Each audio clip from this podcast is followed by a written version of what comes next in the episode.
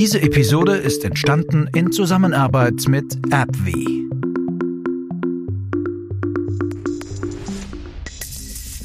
AppWi ist ein weltweit tätiges biopharmazeutisches Unternehmen, das auf die Erforschung und Herstellung innovativer Arzneimittel für einige der schwersten und komplexesten Erkrankungen der Welt spezialisiert ist.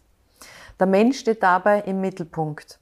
In unserem heutigen Trend Talk geht es darum, wie man durch klinische Forschung den gesundheitlichen Herausforderungen von heute und morgen begegnen kann.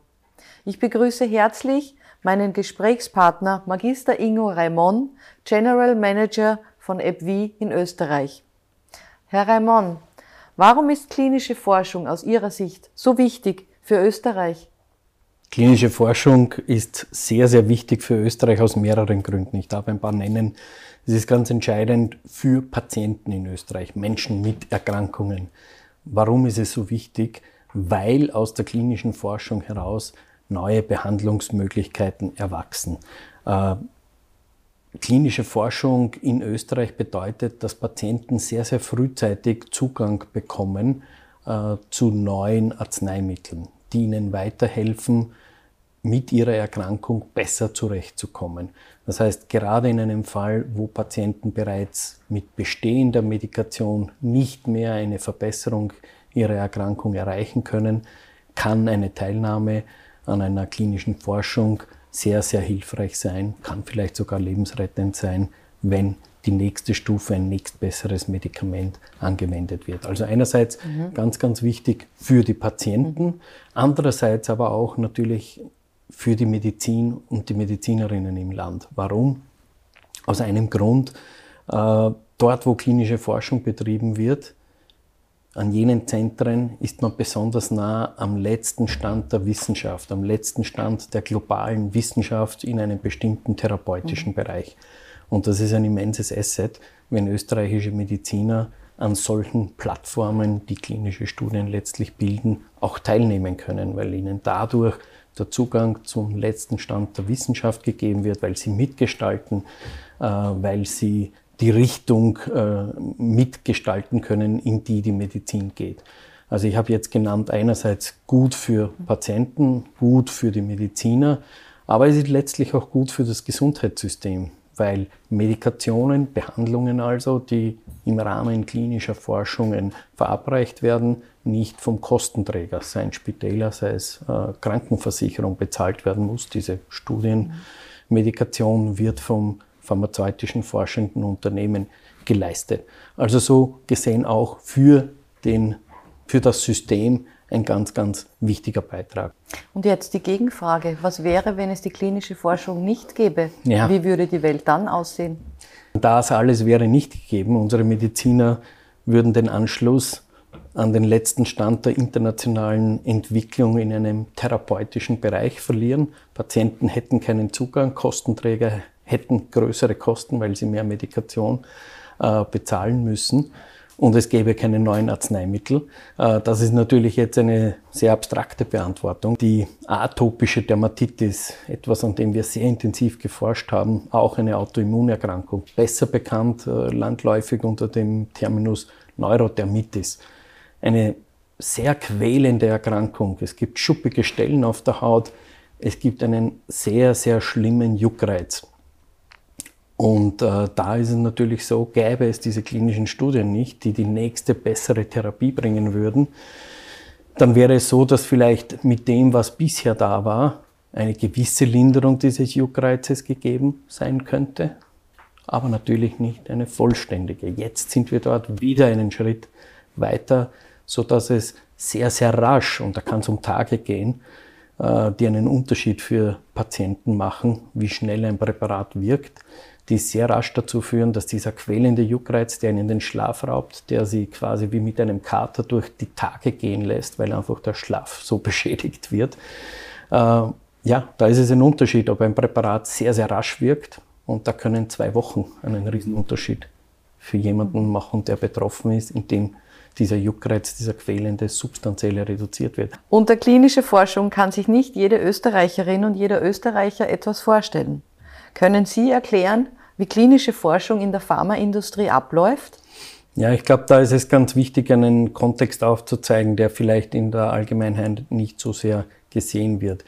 Erforschung neuer Arzneimittel findet statt, extrem reguliert, extrem kontrolliert, extrem reglementiert. Es gibt Ethikkommissionen, die ein bestimmtes Protokoll genehmigen, wo man sagt, ja, nach diesem Bild, nach diesem Konzept möchte man behandeln mit einer bestimmten Substanz.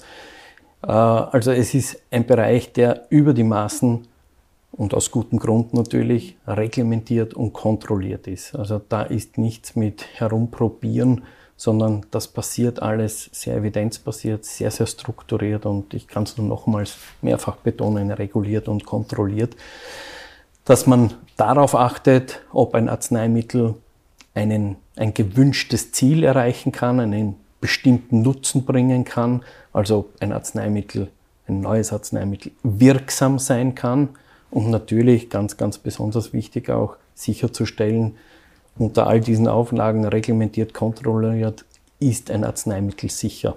Mhm. Also um diese Themenstellungen geht es letztlich in der klinischen Forschung und äh, ja, das ist eine sehr, sehr gute eigene Wissenschaft, äh, die notwendig ist, um hier mit guten Protokollen bestmögliche und sichere Arbeit zu leisten. Mhm. Apropos Arzneimittel. Wieso sind ein oder zwei Arzneimittel nicht ausreichend, um eine Erkrankung zu therapieren? Wie breit muss die angebotene Palette sein? Ja, das ist ein sehr interessantes Thema. Man könnte langläufig sagen, naja, äh, für diese Erkrankung haben wir ja eh ein Arzneimittel. Ja, und wenn das nicht funktioniert, oh mein Gott, es gibt ja auch noch ein zweites. Es ist gut, dass es mehrere Arzneimittel gibt, die im Wettbewerb zueinander entstanden sind. Das ist extrem wichtig. Warum? In bestimmten Krankheitsbildern gibt es eben Situationen, wo nur ganz wenige Medikamente bereits zur Verfügung stehen. Ich bringe hier ein Beispiel auch aus unserem eigenen Haus, wo wir hohe Expertise haben. Das sind chronisch entzündliche Darmerkrankungen, Morbus Crohn, Colitis ulcerosa. Das ist ein Bereich bei den Autoimmunerkrankungen, wo nicht sehr viele Lösungsansätze im Moment erhältlich sind. Sprich, da gibt es vielleicht drei Wirkansätze. Aber wenn Sie daran denken, dass vielleicht typischerweise eine Patientin in einem frühen Alter um die 25, 30 Jahre herum mit einem Morbus Crohn, einer Colitis ulcerosa diagnostiziert wird, so hat diese Patientin hoffentlich ein langes Leben von weiteren 60 Jahren vor sich. Wenn es nur drei Medikamente gibt, Medikamente helfen nicht immer auf ewig.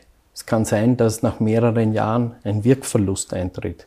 Es kann sein, dass ein Medikament eben nur bis zu einer gewissen Stufe Linderung und Erleichterung bringt und dass es eine nächste weitere bessere Stufe gibt. Aber allein dieser Wirkverlust, dieser potenzielle, führt dazu, dass hier letztlich für die Patienten enorme Belastung entsteht. Warum? Weil wenn ich 25 Jahre alt bin und ich weiß, naja, das Arzneimittel wirkt vielleicht fünf, sechs Jahre, sieben Jahre, acht Jahre, zehn Jahre, aber es gibt auch Fälle, wo bereits nach zwei Jahren irgendwo die Wirkung wieder nachlässt.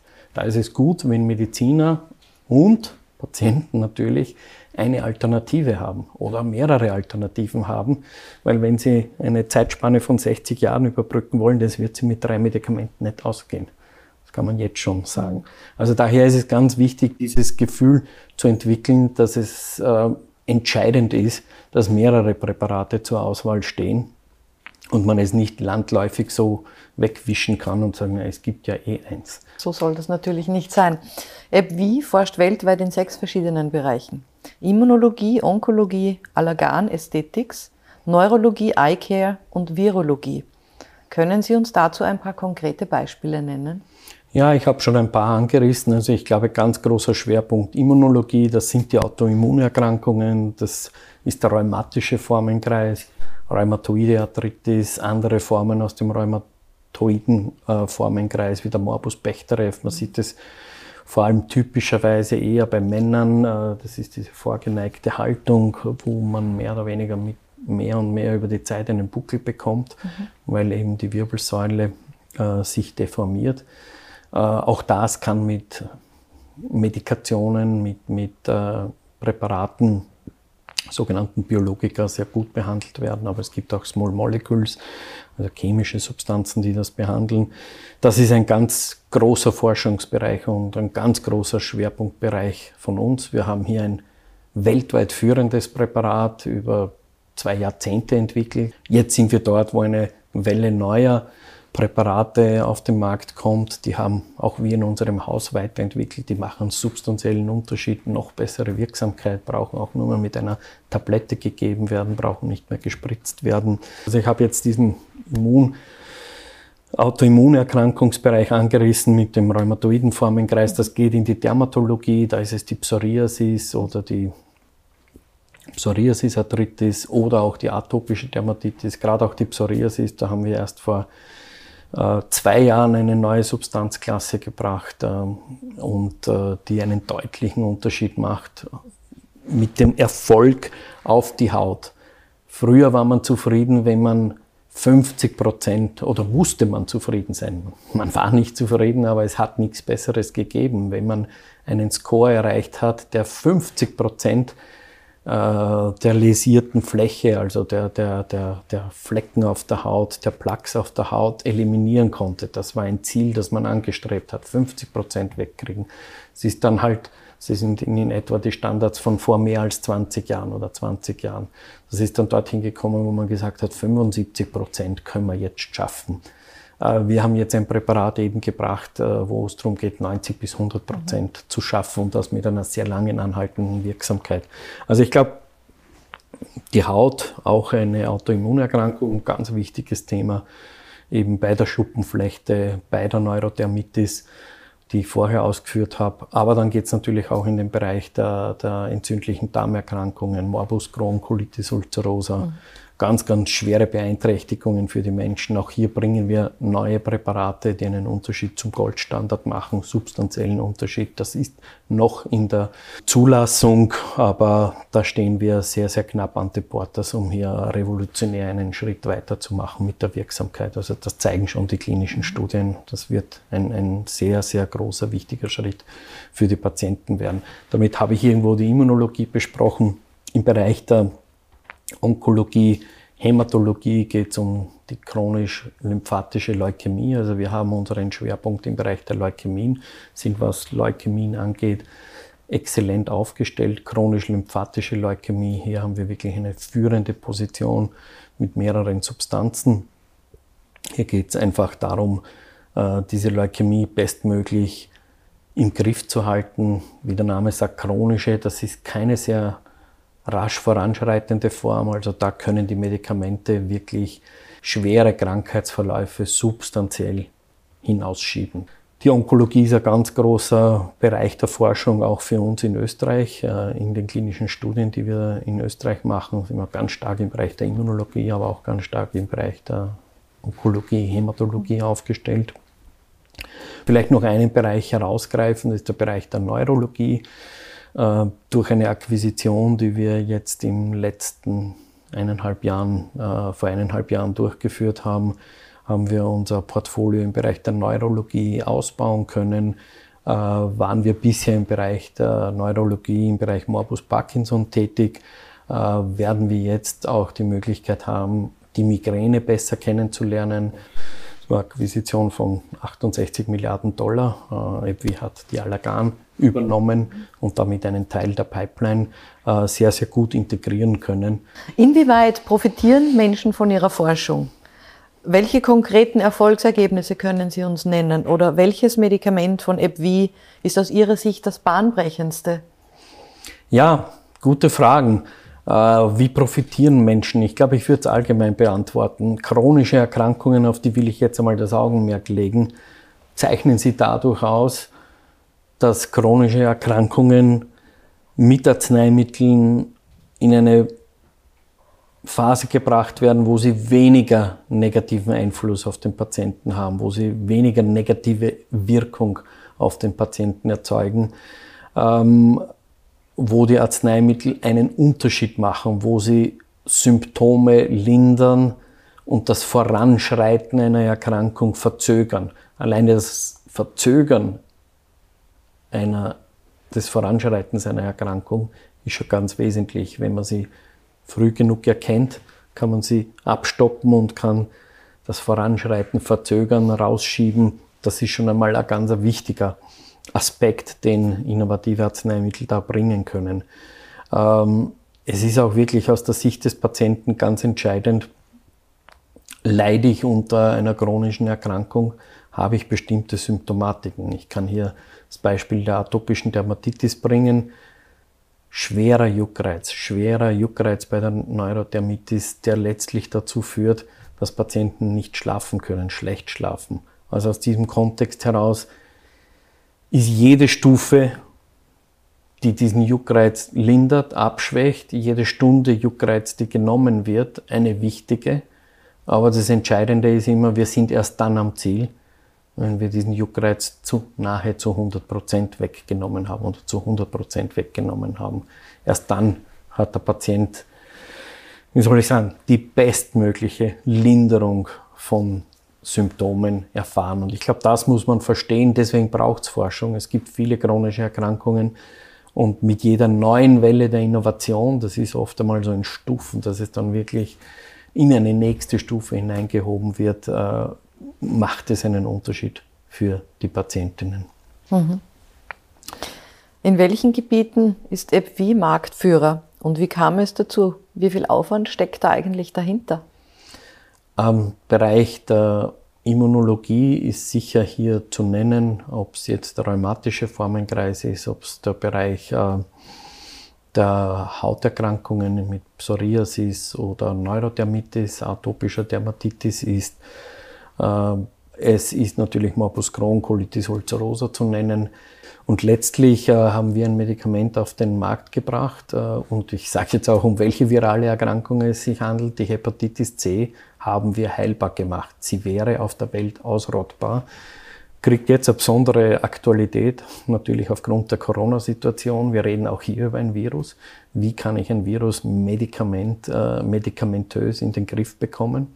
Und wir sehen jetzt an dem Hep C-Virus, wie mühsam diese Entwicklung war und wie viele Stufen und Schritte es getan hat, sodass nach Jahrzehnten wir vor einigen Jahren ein Präparat auf den Markt bringen konnten, wo ich sage nahezu 100% Erfolgsrate, praktisch keine Nebenwirkungen und das Ganze mit acht Wochen Therapie. Also das war für mich eigentlich fast so eine der herausragendsten Substanzen, Heilung einer bis dahin chronischen Erkrankung. Und das ist der Weg, den wir bei allen anderen chronischen Erkrankungen auch gehen. Wie schnell wir ihn als Industrie, als einzelne Unternehmen bei jedem einzelnen therapeutischen Gebiet erreichen, wird unterschiedlich je nach therapeutischem Gebiet sein, wird unterschiedlich je nachdem, wie viel in Forschung investiert werden kann, je nachdem, wie viel Forschung und Entwicklung sich forschende pharmazeutische Unternehmen werden leisten können je nachdem, wie gut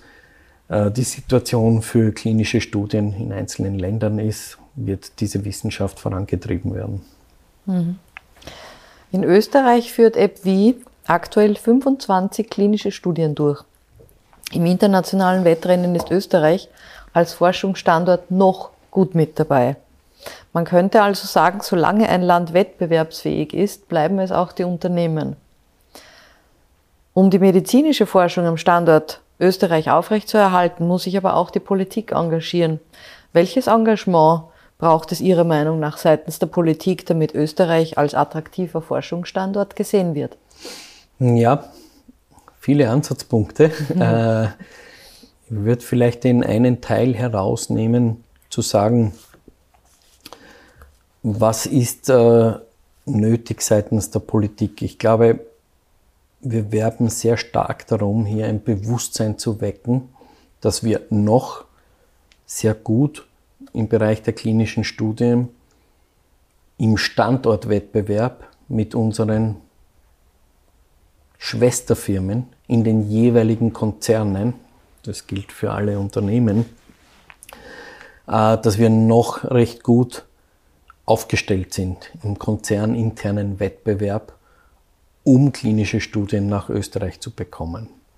Ich würde es jetzt aber auch noch zuspitzen, dass ich sage, je mehr die Unternehmen in der Lage sind, wettbewerbsfähig zu bleiben, umso wettbewerbsfähiger wird der Standort. Und das wäre eine ganz große Herausforderung. Dafür müssen wir werben, das Verständnis müssen wir wecken. Ähm, es ist keine Selbstverständlichkeit, dass wir klinische Studien nach Österreich bekommen. Das ist ein Wettbewerb innerhalb eines Unternehmens. Wo gehen klinische Studien hin? Wir haben gerade bei einem international agierenden Unternehmen einen großen amerikanischen Markt mit sehr vielen hochkompetitiven Studienzentren in den Vereinigten Staaten. In Europa gibt es große Länder. Ähm, wir sind ein Mid-Size Country, wie man mal sagen kann, in Europa. Also wir haben da schon einiges an Wettbewerb, an Wettbewerb äh, äh, zu absolvieren, um klinische Studien auch nach Österreich zu bekommen. Mhm, mh. Und das ist äh, eigentlich jetzt eine große Aufgabe, das zu thematisieren. Also der Beitrag der Politik kann darin bestehen, sich dieses Themas wirklich bewusst zu werden, dass klinische Studien ein Asset für den ganzen Standort sind. Jeder profitiert an klinischen Studien, die es uns gelingt, nach Österreich zu bringen.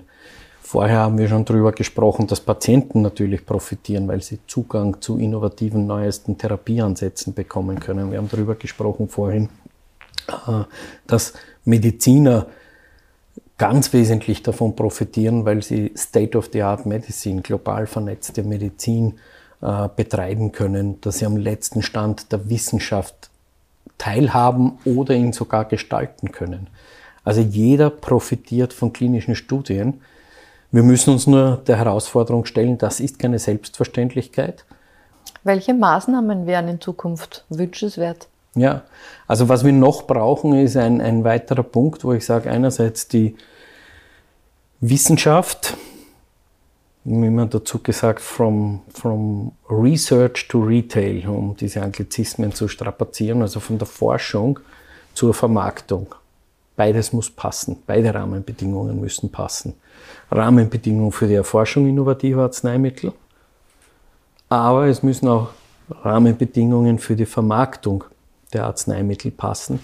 Also es sich hier um die Situation handelt, zu sagen, Arzneimittel müssen auch dem Patienten zur Verfügung stehen. Also ich brauche beide Elemente. Research, gute Rahmenbedingungen und ich brauche gute Rahmenbedingungen im Retail. Wenn Präparate, jetzt überspitzt formuliert, die in österreichischen klinischen Studienzentren erforscht worden sind, als Teil anderer Länder, letztlich in Österreich den Patienten nicht zur Verfügung gestellt werden, dann kämen wir in ein Ungleichgewicht. Das möchte ich hinweisen. Wir brauchen absolut faire Erstattungsbedingungen. Wir brauchen Erstattungsbedingungen, die, also Finanzierungsbedingungen, Preisniveaus, die adäquat im europäischen Kontext sind. Wenn wir in allen therapeutischen Bereichen ans unterste Ende Europas kommen, dann wird es irgendwo in der Balance schwierig zu sagen, in diese Märkte auch zu investieren. Und wie könnte oder sollte die öffentliche Hand noch besser unterstützen? Ja, also ich denke, gute Rahmenbedingungen bei der Erstattung. Ich glaube, gute Rahmenbedingungen im Rahmen äh, des Marktzugangs, die wären eigentlich Pull-Effekte. Das wären Effekte, die letztlich dazu führen, äh, dass vermehrt in diesen Standort äh, hin investiert wird. Und ich glaube, es wäre schon sehr, sehr gut, wenn wir dieses Bewusstsein schärfen können bei den Entscheidungsträgern, dass ich wirklich ganzheitlicher und gesamtheitlicher das Thema betrachten kann. Das ist natürlich nicht immer leicht, wenn ich Sachentscheidungen treffen muss, nach einem bestimmten Regelwerk, nach bestimmten Verfahren, die man sich gibt, die man in einer bestimmten Weise leben will. Äh, dann verfolgt man einen bestimmten Auftrag. Aber der kann halt ein relativ schmaler Auftrag und sehr, sehr fokussierter Auftrag sein. Mhm. Aber das ganzheitliche Bild, dafür müssen wir werben, das Verständnis dafür müssen wir weiter forcieren, weil es einfach so entscheidend ist, diesen Kontext äh, zu zeigen, dass Patienten auch Zugang brauchen zu den neuesten Arzneimitteln. Wie wichtig ist es für EBWI, klinische Studien in Österreich durchführen zu können? Also wir freuen uns natürlich, äh, wenn es uns gelingt, klinische Zentren für Österreich gewinnen zu können. Also eine Teilnahme österreichischer Zentren an einer internationalen Studie möglich zu machen. Und äh, das ist natürlich etwas, was für Patienten in Österreich, für die Medizin in Österreich, für das System in Österreich von einem großen Vorteil ist. Also daher ist es uns natürlich sehr wichtig, uns dafür einzusetzen, dass das bestmöglich gelingt. Leichter wird es allerdings nicht, aufgrund vorher beschriebener äh, Situationen insgesamt. A, da wir Standortvorteile verlieren durch Veränderung äh, des Systems äh, der Genehmigung äh, von klinischen Studien, dass sich das der Standortvorteil der raschen, agilen Erledigung äh, einer Genehmigung einer klinischen Studie auflösen wird. Und auf der anderen Seite tatsächlich auch diese Herausforderung da ist, zu sagen, gute Rahmenbedingungen zu haben. Ja, wir wollen es tun, aber leichter wird es nicht und teilweise heißt es dafür zu werben und dafür wirklich auch im System zu werben, dass wir uns als wenn ich sage jetzt Gesellschaft, ist es wohl zu weit gegriffen, dass wir uns als Gesellschaft des Wertes der klinischen Studien mehr bewusst werden, aber doch der Entscheidungsträger, äh, das Bewusstsein der Entscheidungsträger für eine gesamtheitliche Betrachtungsweise äh, vergrößert wird und, und in den richtigen Kontext gesetzt wird. Vielen herzlichen Dank für das Gespräch. Vielen herzlichen Dank für die Einladung.